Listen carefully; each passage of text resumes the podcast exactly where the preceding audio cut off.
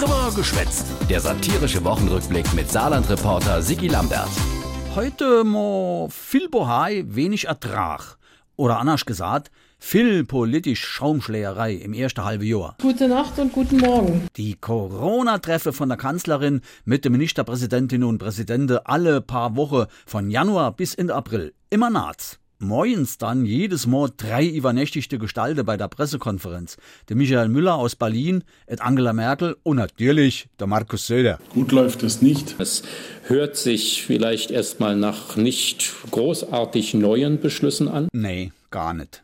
Dann aber der große Wurf von den Natsmänner und Frauen. Ab 1. März haben die Friseure nochmal dürfen aufmachen. Staune, wie groß ähm, die Rolle ist, die ähm, die Friseure spielen. Ajo, die haben damals moins als über ihr eine Beschlüsse aus der Naht gestaunt. Der größte Coup bei deiner verstärkten Nahtssitzungen hat dann der Kanzleramtsminister, der Helge Braun, aus dem Hut gezaubert. Der Oster-Shutdown. Naja, die Idee eines Oster-Shutdowns war mit bester Absicht entworfen worden. Aber dummerweise ohne den Verstand einzuschalten.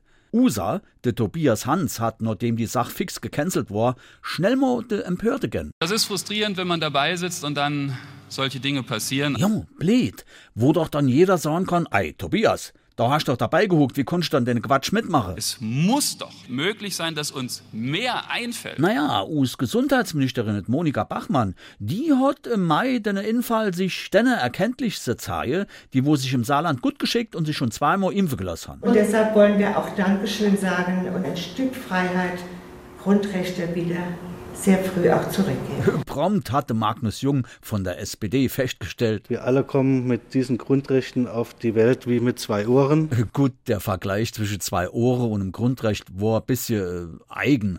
Aber man hat verstanden. Wir alle haben ein Grundrecht auf zwei Ohren. Kann natürlich passieren, dass es Monika aus Enz abreißt, aber wenn man uns schicke, schenkt sie uns später nochmal. Ja, Frau Bachmann hätte vielleicht besser vorher drüber nachgedacht, was sie da sagt.